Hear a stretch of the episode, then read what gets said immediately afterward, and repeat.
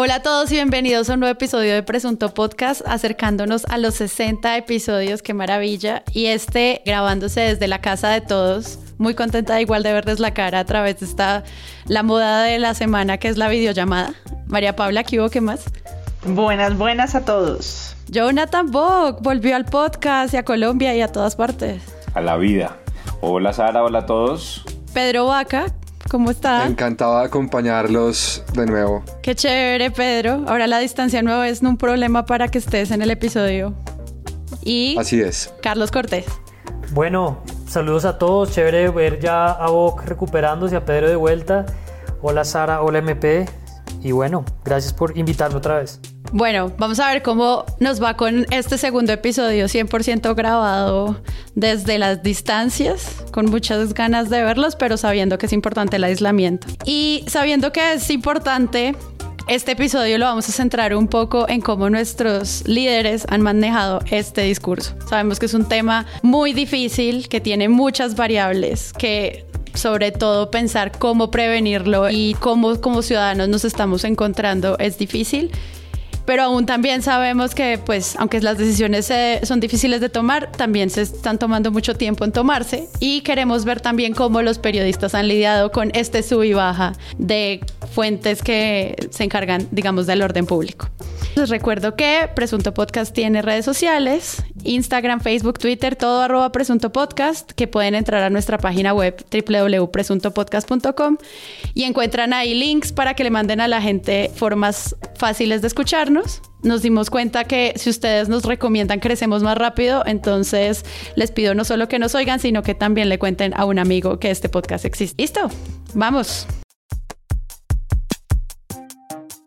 Mientras en el mundo las autoridades de las naciones más afectadas por el coronavirus toman drásticas medidas y restricciones de manera coordinada para frenar la propagación de la enfermedad, en Colombia asistimos hoy a una insólita situación que tiene al país confundido. Sí, señor, y como si no fuera suficiente con la incertidumbre que genera el COVID-19, esta tarde se presentó una situación que nadie entiende y que tiene a todos preguntando a quién se le debe hacer.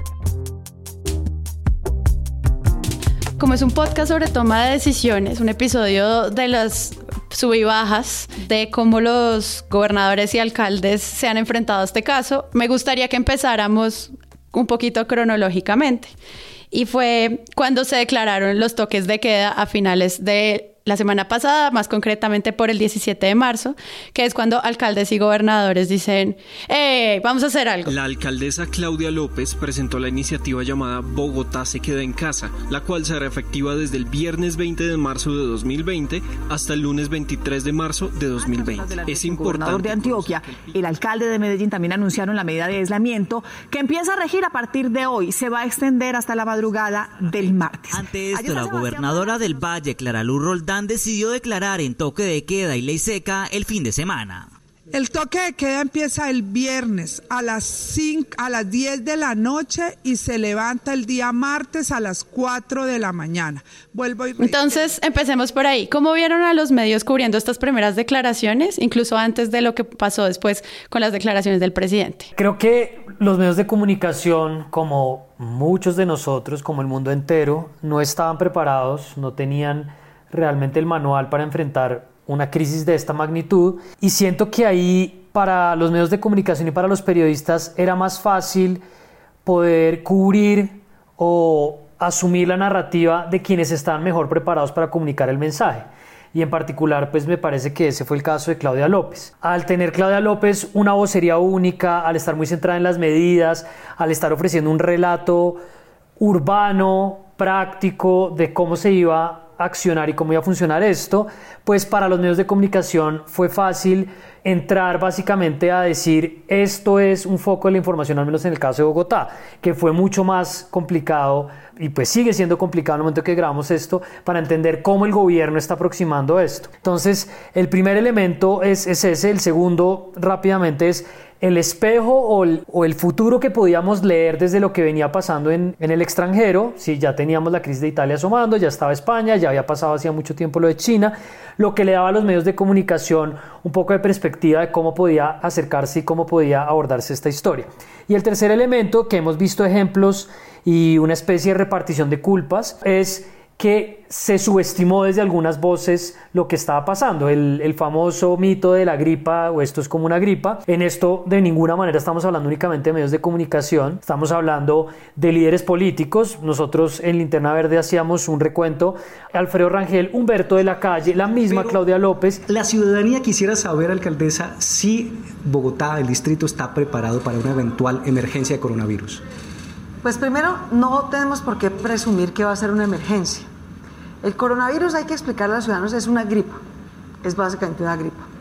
De hecho, se presenta con Y eso de alguna forma también estaba entre si los medios lograron prender las alarmas de lo que parecía que era grave o no era grave. Yo empezaría por ahí. A mí me gustaría hablar un poquito de, del de dónde venimos que explica buena parte de ese cubrimiento de, de las primeras medidas de aislamiento a orden local. Si venimos de un entorno mediático donde hay unos bandos políticos que a su contrincante le dicen que está errado. Entonces, eh, yo sí creo que fue muy raro para la audiencia que los medios de comunicación se concentraran en voceros de autoridades locales. Fue muy fuerte, digamos, el, liderazgo de, Claudia López, pero yo creo que también para el receptor, el receptor, del mensaje, que está acostumbrado a que se le señale a ella como una persona equivocada de antes, hace que se generen también como una especie de, de trincheras frente a quien tiene una visión y está tomando medidas acertadas y de manera oportuna, y no a que la información sobre cuáles son las mejores medidas posibles en estas circunstancias. Entonces, en, tanto entraron los toques de queda decretados a nivel local, los medios rápidamente salieron como a anunciar un pulso entre lo nacional y lo local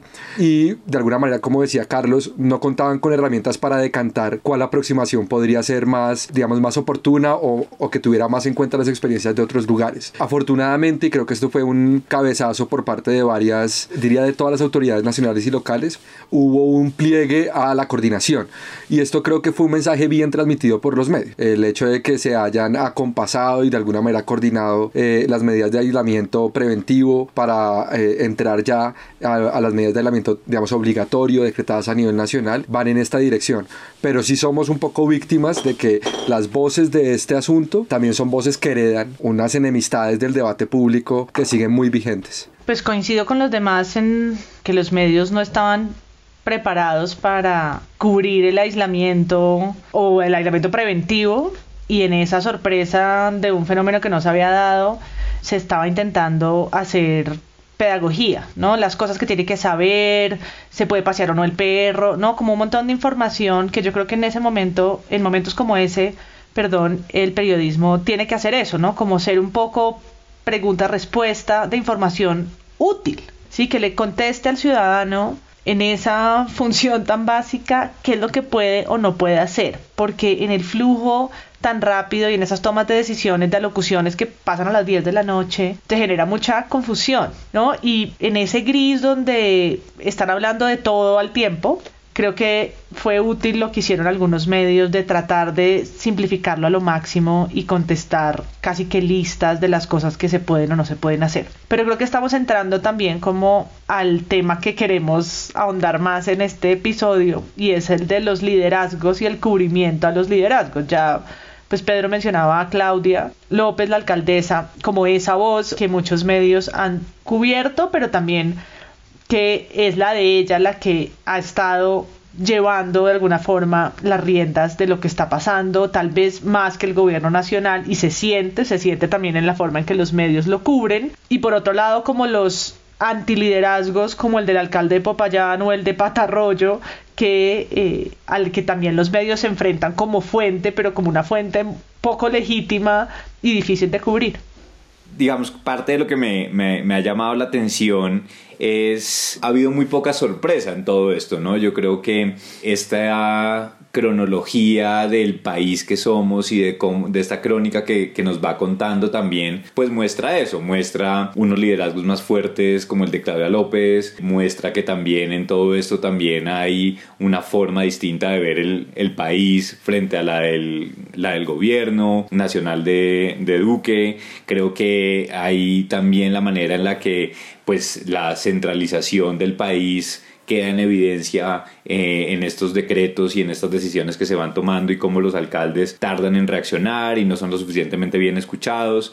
Entonces yo creo que es una radiografía bastante clara que por más COVID o por más situación extrema, no podemos disimular o no podemos dejar de, mirarnos en ese espejo y de, de, nuestras, de nuestros problemas y de las realidades que hay. Y yo creo que eso se está mostrando de manera muy fideligna en, en los medios de comunicación. Y los medios a su vez también son su mismo espejo. Tienen muy pocas herramientas para hacer algo distinto y yo creo que en estos escenarios es imposible no comparar, pero pues si uno ve la cobertura que están haciendo otros medios de comunicación, reúne todo eso que estaba contando María Paula o un poco las necesidades que cada uno ve o de no solamente estarle contando qué es lo que sucede sino darle más voces, traer filósofos, traer pensamientos que muestren un poco toda la el, panorama global, experimentar un poco herramientas distintas. Y yo creo que ahí poco de esto pues se ha visto. Y el otro asunto que me parece que también es importante y que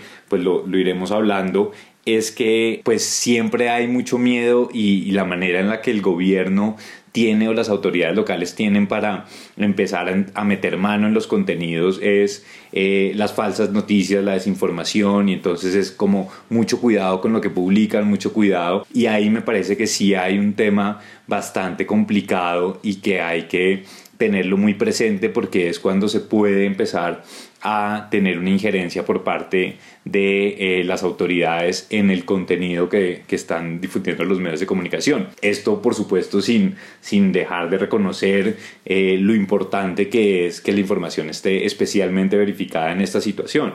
Pero creo que que tener el foco ahí también de lo que pueda estar pasando. Y yo creo que ahí pues obviamente toda la experiencia de China es clarísima. Y ahora se escuchan algunos se ven algunos informes o se escuchan voces diciendo cómo la censura en China también terminó generando que no se conociera información en tiempo real que pudo haber de, alguna manera ayudado a prevenir o a, o arrestar un poco todo la, el contagio y, y pues todo lo que lo que ha sucedido. Entonces yo creo que ese es el otro punto que me parece que, que es importante ver y hoy, por ejemplo, había un, un tuit de la vicepresidenta de Marta Lucía Ramírez diciendo como cuidado con, con, lo que se está publicando y creo que ahí es donde se abre una veda para que pueda haber también censura por parte del gobierno. Hay un tema entonces ahí es que pues, se declaran estos toques de queda en las ciudades Boyacá habla de cerrar fronteras, que eso siento que, digamos, muchos periodistas al menos replicaron como esto es lo que se dice desde la gobernación, pero sin entender muy bien qué significa eso, cómo se va a llevar a cabo, o lo que se iba a hacer como las inmediaciones a Cartagena y a Cali y lo que iba a pasar en Bogotá, digamos, se anuncia desde la toma de decisión local y al otro día el Ejecutivo, pues el Gobierno Nacional emite un decreto que pues viene desde el Ministerio del Interior donde se dice básicamente que las órdenes de presidencia son superiores a cualquier decisión que se tome y hay una rueda de prensa muy interesante donde pues los periodistas tienen la posibilidad de hablar con la, la ministra y preguntarle como, bueno, pero entonces eso qué? y ella eh, lo que tiene que quedar claro es que la autoridad en esta situación de calamidad sanitaria, el orden público queda en cabeza del señor. Y luego otro periodista dice, pero, o sea, pero entonces, ¿qué vamos a hacer el fin de semana? Y es como, pues... Repito nuevamente, el tema de orden público, en tema del COVID-19, queda en cabeza del presidente de la República. ¿Por qué? Porque tenemos que trabajar armónicamente, porque esta es una pandemia mundial, ¿sí? Porque aquí no podemos eh, eh, actuar por pedazos, sino coordinadamente. Y ellos llamarán a presidencia de acuerdo con algunas medidas que quieran tomar. Pero la cabeza es el señor presidente de la República. ¿Cómo vieron ya ahora sí este pum? Cambio de, o sea, una cosa es hacerle el seguimiento al alcalde y toque de queda y ponerlo en la nota y otra es enfrentarnos como a este decreto del ministerio. Bueno, pienso que hay un elemento importante ahí para hablar y tiene también que ver con otra discusión y es hay como una especie de exigencia o una idea de que deberíamos tener un consenso de apoyo frente al gobierno y por supuesto todos queremos que el gobierno haga lo que tiene que hacer y resuelva esto. Pero para mí es clarísimo que el gobierno ha cometido unos errores muy grandes en cómo comunica esto, que no es simplemente una limitación en la estrategia de comunicaciones como suelen decir ellos. Es un problema de comunicaciones que refleja una coordinación y un trabajo interno. Entonces, algunos elementos que me parecen problemáticos de eso y que ilustra el problema de liderazgo del presidente Iván Duque, a pesar de que él trata de generar una especie de descentralización del mando y, y de evitar cierto nivel de mesianismo en el control del mensaje. Lo primero es que están combinando anuncios de medidas con regulaciones que no salen a tiempo o al revés, regulaciones que salen sin medidas claras. Entonces, dos ejemplos, este es uno que tú decías, pero tanto en la declaratoria de la emergencia como en la de la cuarentena pasaron dos o tres días en algunos casos para entender qué querían decir las medidas, con casos absurdos como el presidente Duque haciendo alocuciones presidenciales, donde además ha ensayado 10 formatos distintos. Él es host, él hace TED Talks, él hace consejos comunitarios, él hace monólogos, es decir, ha ensayado todo. Continuamos en Conéctate con Duque, un programa dedicado a los ciudadanos. Les recordamos que el hashtag o numeral con el que pueden utilizar en las redes sociales es numeral Conéctate con Duque. Seguimos. Yo quiero, registrador y apreciados jóvenes, compartir con ustedes la siguiente reflexión.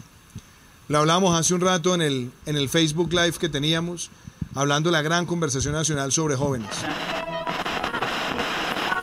Adriana, muchísimas gracias, muchas gracias ministro, doctor Cano, doctor Álvarez. Gracias por acompañarnos en este especial, Coronavirus, Prevención y Acción. Yo quiero empezar saludándolos a todos ustedes en sus casas. Con, con intervenciones, decía, donde no ha quedado claro lo que está diciendo. Cuando declaró la emergencia económica, él, él anunció y dijo que venían unas medidas. Y ahí eso se convierte en un problema tremendo donde se refleja el pulso político entre autoridades nacionales y locales porque pues evidentemente no pueden cerrar las fronteras de un departamento, pues porque esto no es un Estado federal que además está distribuyéndole insumos a, a las capitales.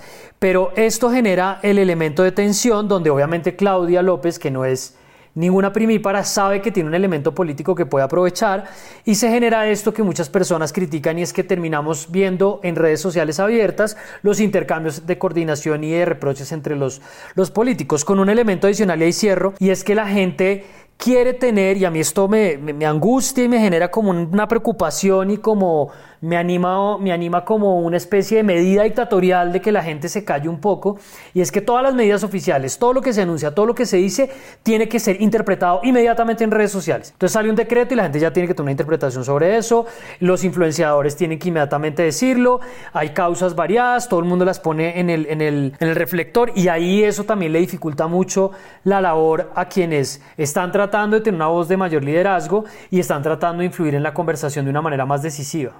Yo, creo que aquí hay varias cosas que son muy confusas para, para las audiencias. Lo primero es que hay un, una primera pregunta y es quién manda acá, ¿no?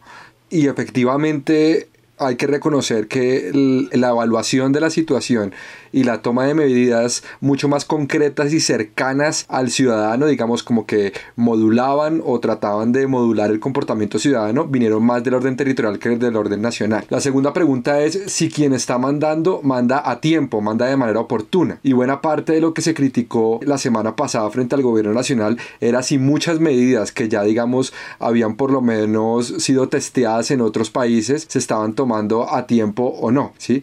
Y la tercera es si quien está mandando está mandando bien. Y yo creo que aquí hay una dificultad enorme. Nosotros en, en la FLIP hicimos un análisis de varios de los decretos que emitieron alcaldes y gobernadores y en lugares como Ipiales, como Mocoa, los decretos de, de toque de queda y de aislamiento no pasaban un estándar constitucional mínimo. Es decir, yo creo que aquí, por ejemplo, a los medios, en la fascinación por cubrir la voz del líder, también se les olvida que tienen que andar los medios con una constitución en la mano para ver si ese líder está tomando medidas de acuerdo al margen constitucional que tiene. Y ahí creo que eso sí faltó, es decir, se dijo que en muchos lugares había toque de queda, pero se hizo, se hizo un análisis, más bien no se hizo un análisis sobre si esos, esas medidas estaban bien ajustadas. Creo que en el caso de Bogotá hubo eh, mayor análisis jurídico de si eso se podía hacer y hubo bastante flexibilidad, incluso yo diría una suerte de autoritarismo en otros, en otros lugares del país. Hay alcaldes que están diciendo que van a, a, a censurar o que van a imponer sanciones a las personas que digan temas relacionados con la crisis y esto es algo que, que también toca tener en cuenta. Y un segundo elemento que me parece que aquí es clave y es que todos los liderazgos políticos han sacado sus mejores cartas, sus mejores esfuerzos en lo que uno podría llamar una sensibilidad discursiva. Aquí el hablar de todos, del bienestar de todos, de que esto impacte lo menos posible, es una constante tanto en mandatarios nacionales como locales, pero lo cierto es que no hay un buen análisis de los medios sobre si efectivamente las medidas que se están tomando atienden a esos todos, ¿no? Entonces uno sí empieza a ver ya la distancia que hay entre cómo se recoge un sector empresarial fuerte en las medidas nacionales y cómo determinados anuncios como bueno para todas las familias en acción para unas franjas de millones de personas en Colombia, no hay un ejercicio periodístico de ver si eso efectivamente está llegando. Si la persona que no tiene para el mercado esta semana está siendo beneficiaria de una de estas ayudas. Entonces yo creo que hay un, un cubrimiento de arriba abajo, es decir, de lo que dicen los que mandan, pero no hay un cubrimiento de abajo arriba, es decir, de cómo se sienten o no satisfechos o insatisfechos los que vienen a ser los últimos respondientes. Y creo que aquí se rajan por igual tanto el cubrimiento nacional como el local. Es decir, una cosa es lo que se anuncia de los call centers desde la alcaldía de Bogotá y otra experiencia muy distinta es el de las personas que están acudiendo a esos call centers y eh, el tiempo de respuesta y la pertinencia de la información que está siendo ofrecida. Una cosa es lo que se anuncia en términos de apoyo a familias en acción y otra muy distinta son los relatos que uno empieza a ver de personas que están en la angustia vital de con que van a sufragar los costos familiares de aquí al 13 de abril. En Colombia lo que esperamos es que este simulacro nos sirva para prepararnos una cuarentena. Sin duda, en algún momento del año, en la medida en que crezca desafortunadamente el contagio y tengamos riesgo del colapso de nuestro sistema de salud, tendremos que hacer una cuarentena de verdad. Pero en nuestros países en América Latina, como tú sabes, hay una enorme desigualdad. La mitad de la fuerza laboral trabaja informalmente. Tenemos que cambiar todos nuestros servicios sociales para poder atender a nuestra población y cuidarla de la mejor manera. Así que nuestro principal propósito en estos cuatro días en los que habrá total restricción de la movilidad de personas y vehículos en Bogotá es aprender quién sí puede cumplir, qué no, cómo tenemos que cambiar nuestros servicios sociales en la alcaldía de Bogotá para atender a la población más vulnerable cuando lo necesite.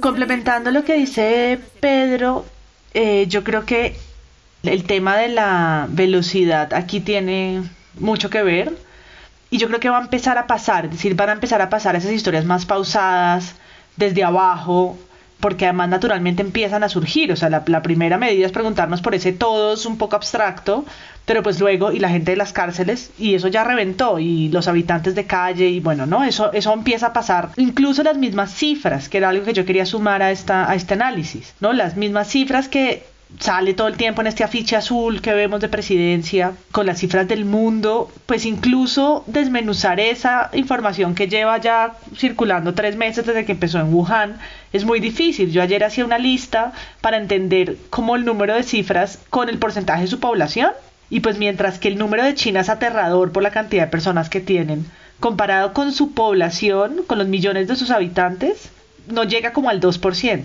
mientras que en Italia está llegando al 10% de la población contagiada. Sí, porque cerca de 9.000 personas sobre los millones de italianos es un porcentaje altísimo. Claro, y las muertes Pero también. ese ejercicio, claro, y pues para un país como Suecia, por ejemplo, también tener pocos casos es mucho más, o si llegaran a haber muchísimos contagiados en Uruguay, que es un país de 3 millones de habitantes, pues es una emergencia colectiva mayor que lo que es para Wuhan, que solo Wuhan tiene más millones de habitantes que Uruguay. Estoy poniendo el ejemplo de la perspectiva, ¿no? Para esa perspectiva se necesita distancia y tiempo y creo que ahora los medios empiezan a hacerlo y los medios alternativos también.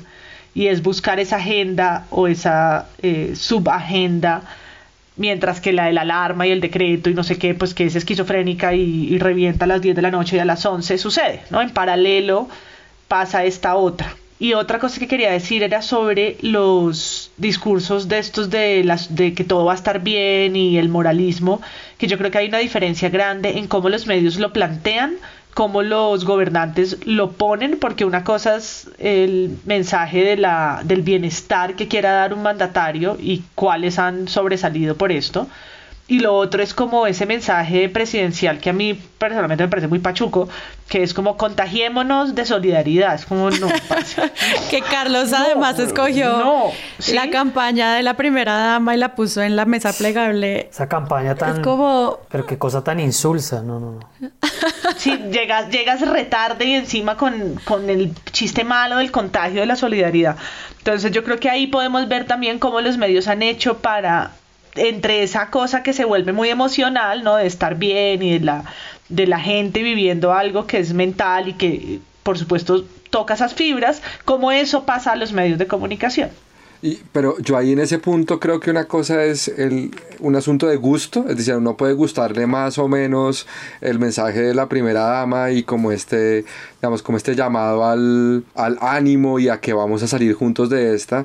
Y otra cosa es que yo sí creo que, que son mensajes que hay que plantear, ¿no? De hecho, uno de entrada, y a lo mejor esto es polémico acá, los medios hoy no solo en día, no, hoy en día no son solo transmisores de lo que está aconteciendo, sino también son catalizadores emocionales, tan así que este domingo salieron todos los periódicos impresos con una campaña de respaldo, digamos, a, a, a la lucha contra el coronavirus. Entonces, una cosa es que se haga en un tono y con un lenguaje que no le parezca como sermonero, maternal, y otra cosa es que no sea necesario. Yo sí creo que hay momentos en los cuales hay que apelar a algún sentimiento nacional que es bastante frágil en nuestro país para eh, animar a que la gente cumpla, por ejemplo, con el tema de quedarse en casa. ¿sí? Hay que hallarle sentido también emocional y simbólicamente a esto, y yo creo que una cosa es que se ejecute mal o de una forma en la que algún segmento social como el nuestro le parezca paternalista y sermonero, camandulero tal vez. Otra cosa distinta es que no se debe hacer y yo creo que sí se debe hacer y, es importante que se siga haciendo. No, yo pienso que no se trata de gustos, no, no estoy de acuerdo. Me parece que, que hay un, un elemento fundamental y central en el mensaje del gobierno en este momento y es la contención. O sea, yo creo que el gobierno en este momento no está en ninguna etapa distinta a contener a la gente. ¿Y qué implica contener? Es decirle qué va a pasar con su trabajo, qué va a pasar con lo que tiene que hacer, cómo puede salir. Y en esa medida es absolutamente desubicada la campaña de la primera dama de contagiar a la gente y sobre todo de pintarse la cara y poner la bandera en, la puerta de la casa. O sea, es como... Este no es el momento. De pronto en dos meses o cuando esto termine y toque reconstruir la economía y toque volver a sacar a la gente y animarla, pues ahí vamos a hablar de que necesitamos hacer eso. Pero en este momento es una falta de liderazgo, pero sobre todo me sorprende la falta de ubicación y empatía de la presidencia de pensar que una campaña diciéndole a la gente que se pinte la cara de amarillo, azul y rojo y ponga la bandera y le diga a los otros que se contagien de, de empatía va a funcionar. A mí me parece espantoso y me alarma y me asusta que, el equipo de comunicaciones de presidencia esté pensando en esos términos, sumado además a el presidente Duque hablando de nuestros, nuestros abuelitos. O sea, es que la medida, la medida cobija personas de 70 años que todos sabemos que están activas laboralmente, que no son los abuelitos, que no es la figura del anciano de pelo gris leyéndole cuentos a los niños en la casa, o sea, los abuelitos de los que él está hablando es una cantidad de gente que está trabajando, es una cantidad de gente que está en la calle y esa metáfora y ese, y ese mensaje reiterado acompañado con la encomendación a Dios, pues a mí me señala un tipo que está completamente desubicado y que no está realmente pudiendo hablarle a la gente en intervenciones largas, burocráticas, haciendo glosas y, no accionando. Yo lo decía en Twitter el otro día, es como, es básicamente burocrático lo que están haciendo. Yo pongo mi bandera, que cada ventana, chat, perfil, muro de nuestro país no se quede sin decir en amarillo, azul y rojo, ánimo, gracias, acá estoy,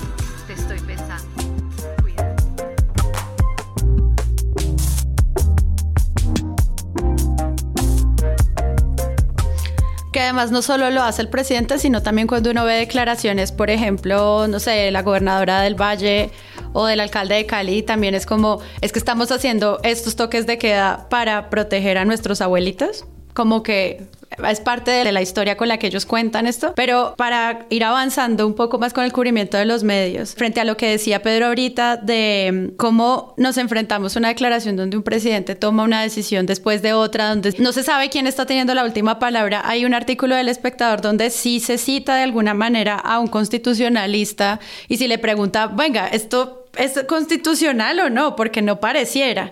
No queda muy clara la respuesta, pero pues luego, o sea, uno cuando lee, no sé, por ejemplo, el decreto de Claudia, hay siete páginas explicando por qué esto es constitucional o no, que ella haga el simulacro.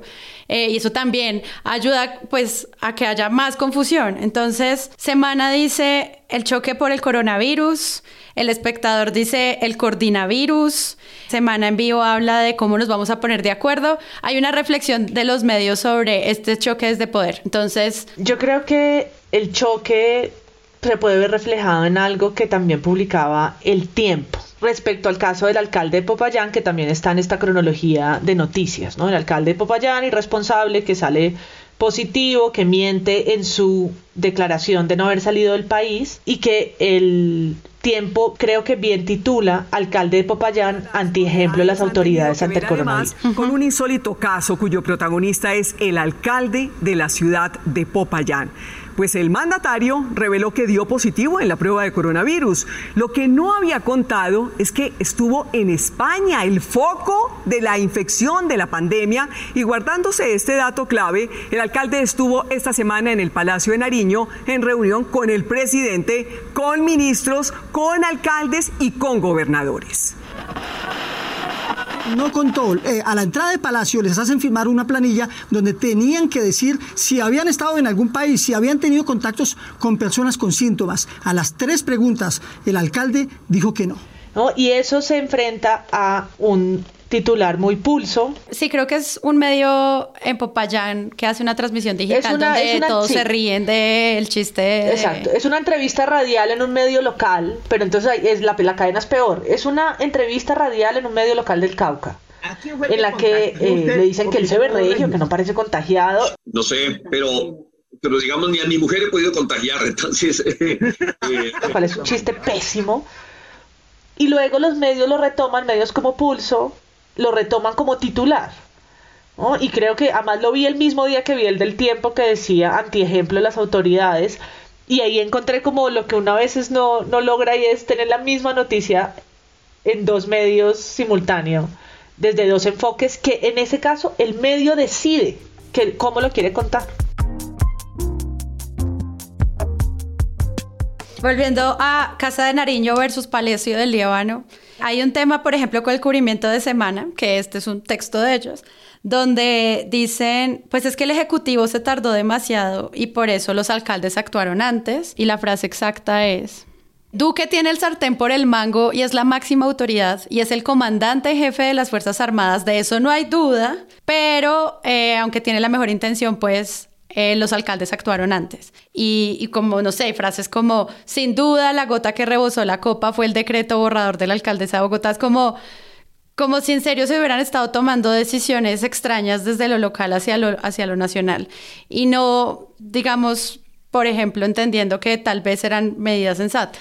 Sí, es que eh, estaba pensando y yo, creo que es un poco parte del problema de, lo que ya, ya se ha dicho y, coincido con Pedro, de ese magnetismo por cubrir lo que está pasando en, los, en, nuestros edificios de poder, ¿no? Y, puntualmente con lo de Claudia, creo que no es, no es tampoco nada nuevo. Yo creo que ahí se sigue construyendo esa, esa idea y esa narrativa de que Claudia pues es una persona fuerte, que es una persona que está eh, utilizando todo esto pues para su como para una oportunidad también política de mostrarse como una opción distinta al gobierno nacional.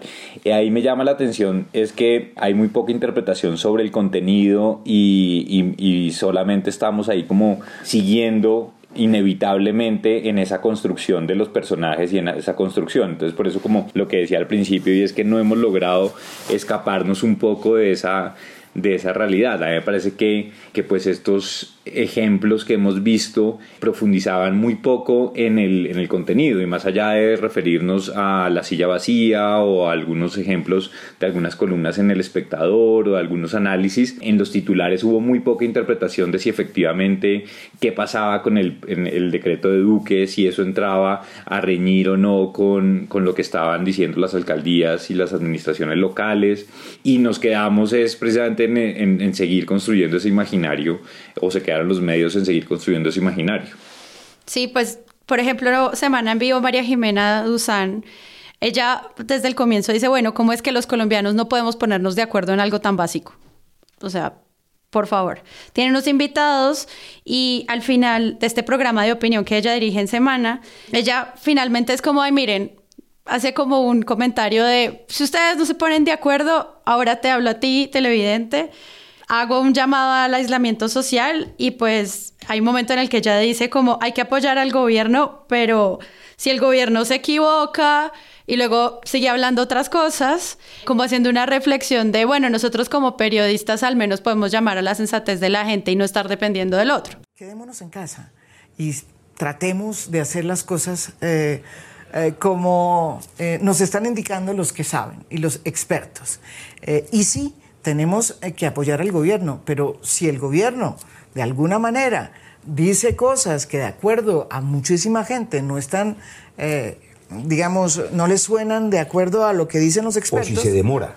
O si se demora, yo creo que lo que pasó ayer hay que entenderlo como una gran, eh, digamos, oportunidad para coordinar sobre la base del interés general lo que más le importa a Colombia. A mí me parece una reflexión interesante cómo ella maneja ese programa, pero no sé si entonces aquí los medios deberían aislarse como de las grandes fuentes en vez de simplemente decir como esto fue lo que se dijo, esto fue lo que se dijo, sino ya decir, bueno, hacemos la campaña por nuestra cuenta.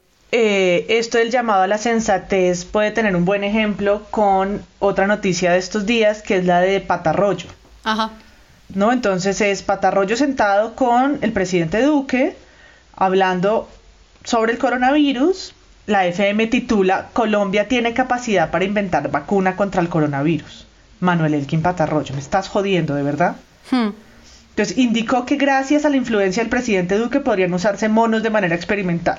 Lleva usando monos años para no encontrar o tener la no vacuna. Te has ganado toda la plata de conciencias con esto. Ahora, esto es una, una noticia falsa. Es desinformación y creo que el llamado a la sensatez es qué hacen los medios con esa reunión. Y el mejor ejemplo es lo que pasó con el espectador, que titula la metida de patas de Patarroyo en la entrevista con Duque. ¿no? Y el llamado a la sensatez es, no pueden ser solamente altavoces. Que Patarroyo diga que puede inventar la vacuna, pues lo lleva, nos, nos lleva diciendo eso muchos años. Eso no quiere decir que sea verdad. Mm, entonces yo creo que la sensatez es ese momento, aunque sea corto, de pausa y de enfoque. ¿Tiene Colombia la capacidad en este momento, porque también es un asunto de responsabilidad, en este momento vas a titular que tenemos la capacidad de inventar la vacuna, ¿no? Que nos cubran en medios internacionales, qué vergüenza. Y creo que la pausa para entender en medio del poleo cuál es el enfoque que le vas a dar, si lo planteas como una pregunta, si le vas a dar la legitimidad como pone también el tiempo, paremos un poco esa histeria colectiva, Manuel Elkin Patarroyo. Eso es una noticia de ciencia, estás hablando de un científico y estás publicando como si fuera la Jet Set.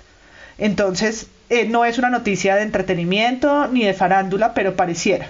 Y creo que eh, aquí está, la metida de pata de Patarroyo durante la pandemia del coronavirus, que es una noticia del espectador, eh, que además salió en varios medios creo que es la muestra del periodismo bien hecho frente a ese tema. Claro, y pues era la propuesta que habíamos hablado con Pablo Correa en el primer episodio que hicimos sobre periodismo científico, sobre cómo también hay una legitimidad de la fuente que termina pues cayéndose por su propio peso.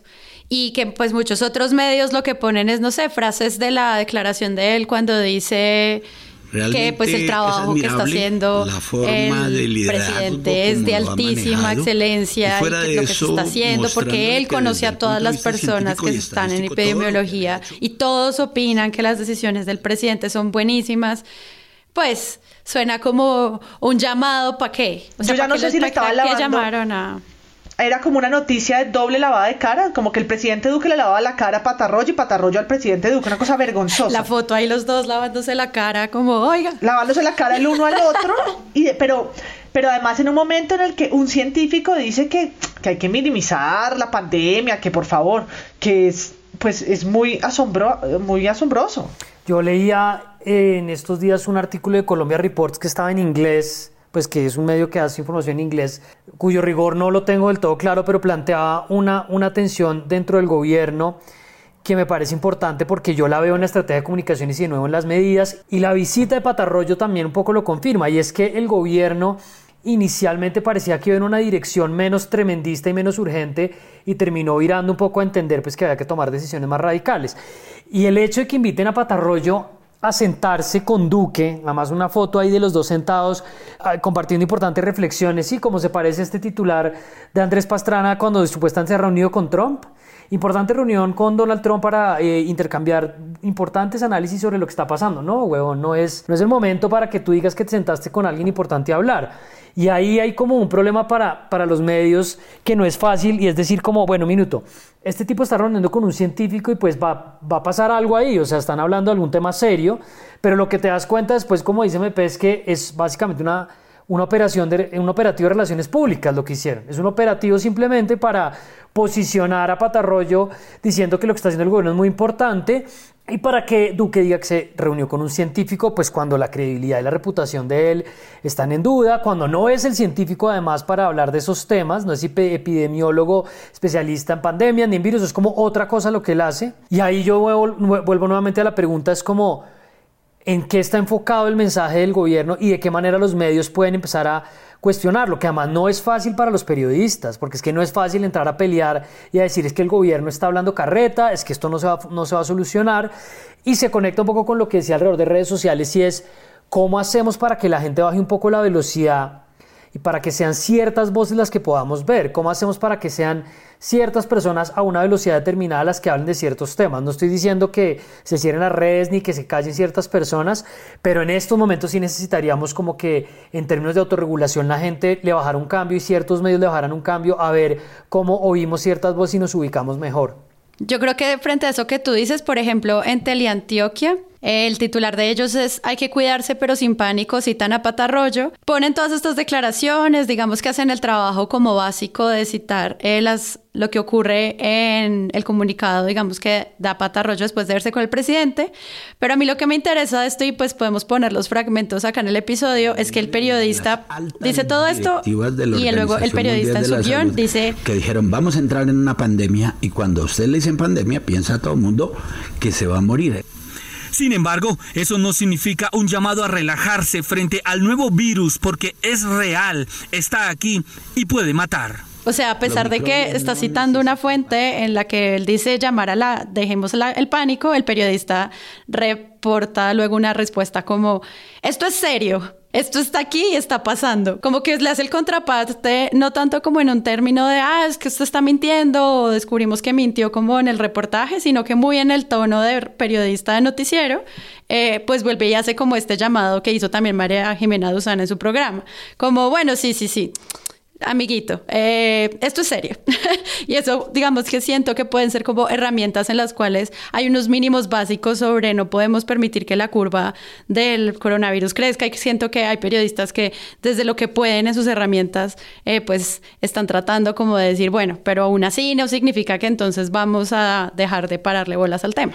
Sí, pero yo creo que igual los medios lo que más hicieron fue replicar el encuentro sin entrar mucho en detalle.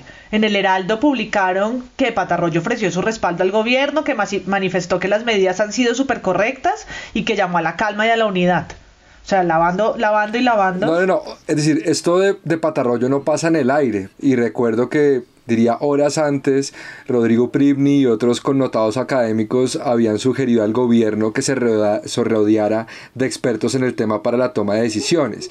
Y de alguna manera esto es una respuesta que trata de cumplirle a esa expectativa, pero creo, creo, creo que muestra algo que no es de hoy del gobierno actual, sino que es casi que desde, desde que empezó, y es que es un gobierno muy solitario, ¿sí? un gobierno... Eh, al cual, digamos, el, acompañamiento de sectores que no le sean 100% leales a sus apuestas le cuesta y que es un gobierno que de alguna manera tiene resistencia a, ceder en parte de sus planteamientos. Entonces, ahí, digamos, yo, yo, yo, yo coincido con Carlos, hay, un, hay unos pasos de inseguridad que de alguna manera se maquillan de rigurosidad invitando a un personaje como Patarroyo. Y, y creo que no tienen alternativa a los medios. Lo interrumpo ahí, Pedro, simplemente una glosa. Es como, es un momento en que, ok, esto, o sea, más era un, un día clave, como que ya se había tomado la decisión de la ciudad, ya estaban empezando las medidas, los aislamientos habían empezado en muchas partes, muchas empresas. Y los medios, bueno, ¿qué, ¿qué va a hacer este tipo? Pues pongámosle atención al presidente a ver qué es lo que van a anunciar. Se reunió con un científico, ¿qué va a decir? Pues hay que ponerle atención. Pero de entrada decirle como, uy, no, pues este tipo, el espectador sacó una nota muy interesante, pues que, que movió Pablo y pues con, citando científicos donde decían como que básicamente cayó Duque siendo bastante amables con él en una trampa típica de reunirse con el científico para tomarse una foto. Pero insisto, el momento era muy jodido para los medios no pararle bola a saber qué era lo que iba a hacer. Pero sí marcó de entrada un antecedente muy complicado para lo que el presidente quería liderar. Y aquí yo quisiera cerrar con una idea que, que me parece tiene mucho que ver. El gobierno está manejando los mensajes y las medidas de una forma y uno aspiraría a que los medios no solo pudieran cubrir esos mensajes, sino que ojalá pudieran tomar distancia para aportar al debate público si esas medidas son oportunas, son certeras, atienden el problema con base en los mejores estándares y posibilidades. Pero también hay una cosa que, digamos que no se sabe públicamente, pero que, que está sucediendo y es que todo el sector empresarial está rasguñándole al gobierno excepciones para poder seguir operando de alguna manera o beneficios de, de, alguna otra. Y dentro de ese sector empresarial también tenemos que meter a los medios de comunicación. Es decir, mientras, los, mientras hay un reportero que está poniéndole un micrófono a la rueda de prensa, asumiendo riesgos, y eso es otro asunto que, que, que también toca evaluar los periodistas que se han expuesto a este virus por parte de su cubrimiento, están los empresarios de los medios de comunicación llamando a los ministros para pedirles que en los fondos, en los créditos, en los alivios, se les reconozca al sector como un sector importante a proteger, con lo cual la encrucijada es tremenda para los medios de comunicación porque el hecho de tomar distancia del cubrimiento puede implicar durante estos días, ¿no? Y esto es un tema que se está negociando y se está hablando y se está pidiendo día a día, hora a hora. Entonces, yo no creo que los periodistas colombianos no se estén planteando estas dudas. Yo no creo que los periodistas colombianos no estén diciendo, oiga, ¿y qué pasa si el Instituto Nacional de Salud no está diciendo la verdad con las cifras? Yo creo que los periodistas sí se están haciendo preguntas. Lo que pasa es que creo que el coco empresarial está diciendo, venga, un momento. No podemos tomar tanta distancia del gobierno porque económicamente vamos a depender de las ayudas que esto, esto tenga. Solo para poner un ejemplo, los, en Colombia no se produce papel periódico. ¿Sí? Los medios impresos importan el papel, están importando el papel a una tasa de cambio de 4.100 dólares. Esto es barajusta, una ya muy mal, un muy maltrecho presupuesto y bolsillo, del cual también están aspirando que estos alivios puedan llegarles. Alivios que no son claros aún para el sector de medios de comunicación y que dejan en una encrucijada tremenda el hecho de poder tomar distancia de las medidas que está tomando el gobierno. Pedro le da en el clavo a varias cosas y, y creo que ahí es este tipo de situaciones es donde es más triste y, riesgoso tener un, ecosistema de medios tan débil como el que tenemos nosotros en Colombia. Y creo que eh, no es gratuito que los medios nacionales vayan a, abrazar a, al presidente en, en cualquier equívoco que cometa o con cualquier error como lo de, lo de Patarroyo, que claramente era una puesta en escena para rodearlo, para darle una, un aire de, de tecnicismo a lo que él estaba diciendo, cuando realmente las preguntas estaban ahí, los cuestionamientos estaban para hacerse y creo que pues el que no se hagan no es gratuito y no quiere decir que no haya, como decía Pedro, gente, reporteros haciéndose las preguntas correctas, sino que es ya también empezar a mirar una decisión de los medios de irse con presidencia a cambio de unas no, sabemos muy bien cómo se va a traducir eso pero seguramente pues en eh, exenciones tributarias o en pauta o en algún tipo de alivio económico. Sí bueno pues hay unos retos enormes para los periodistas, sobre todo en entender cómo funcionan estos flujos de poder, cuál es el papel cómo funciona el Estado, la constitución política, cómo interviene en cómo el presidente toma unas decisiones sobre alcaldes y gobernadores. También tienen que lidiar los periodistas con el hecho de apoyar a que la ciudadanía sea solidaria y se aísle, no solamente porque se lo obliga a un alcalde, sino porque es parte de las soluciones que se han visto en otras ciudades. También los medios están contando las historias desde la base, como lo planteaba María Paula y lo pedía Pedro, y también están enfrentándose, por ejemplo, a comprender quiénes son como otros líderes fuera de toda esta historia, los médicos, los investigadores, el periodismo científico, o sea, tantos temas que se están hablando. Entonces, pues creemos que obviamente vamos a seguir hablando de esto Estoy muy contenta igual de ver a Pedro, a Carlos, María Paula y Boc, así sea en pantalla. Les voy a compartir fotos a todos en nuestras redes sociales de cómo nos fue. Las, las caras de tristeza, desolación y alegría mutan durante toda la conversación. Entonces, pues nada, pues muchas gracias María Paula. No, a ustedes gracias y nos seguimos desde casa, presunto desde casa. Presunto desde casa. In the house. Pedro, que le vaya bien. Bueno, no, gracias. Gracias, tiempos duros, tiempos bien duros y lo que se viene. Ahorita estamos hablando del, del periodismo que hay que a lo mejor no llena nuestras expectativas, pero también hay una posibilidad grande de que no haya periodismo, que no haya periodistas o que no haya capacidad para ese despliegue. Yo quiero eh, ahorita al cierre hacer un reconocimiento a los periodistas que están poniéndole el pecho a esto, que están asumiendo riesgos, que ya se han hecho exámenes de, de coronavirus y que ojalá sus empleadores estén a la altura de las circunstancias, no encuentren el despido como la primera alternativa y sobre todo si les están pidiendo que vayan a cubrir, se aseguren que tengan los mínimos de protección para que el riesgo de contagio sea el mínimo posible. Sí, difícil. Muchas gracias Jonathan también. Y a todos ustedes. Y Carlos. Bueno, saludos a todos los que nos oyen, mantener de todas maneras el optimismo, la persistencia, desconexión de tanta toxicidad de información y pues vamos para adelante mientras podamos seguir aquí estaremos acompañándolos. Mucho pensamiento crítico, amigos. No traguen entero. Cuídense, lávense las manos. Muchos podcasts. Cuiden a sus hijos que están en casa aprendiendo. Cuiden a sus adultos mayores también. A sus amigos. La salud mental de todos es importante y la solidaridad con quienes en serio están teniendo crisis. No poder trabajar desde la casa, pues hay que ver cómo vamos a trabajar como sociedad en esto. Pues yo soy Sara Trejo. Perdón, cerramos dándole las gracias a, o pidiéndole a la Virgen de Chiquinquirá o no. Pídale. Pedimos a la Virgen de Chiquinquirá mejor periodismo y mejores gobernantes para estas crisis. Porque López Obrador, Duque, Ortega, rajados todos por pelotudos. Que la Virgen la acompañe, María Paula. Que la Virgen los acompañe a ellos, que tanto le piden.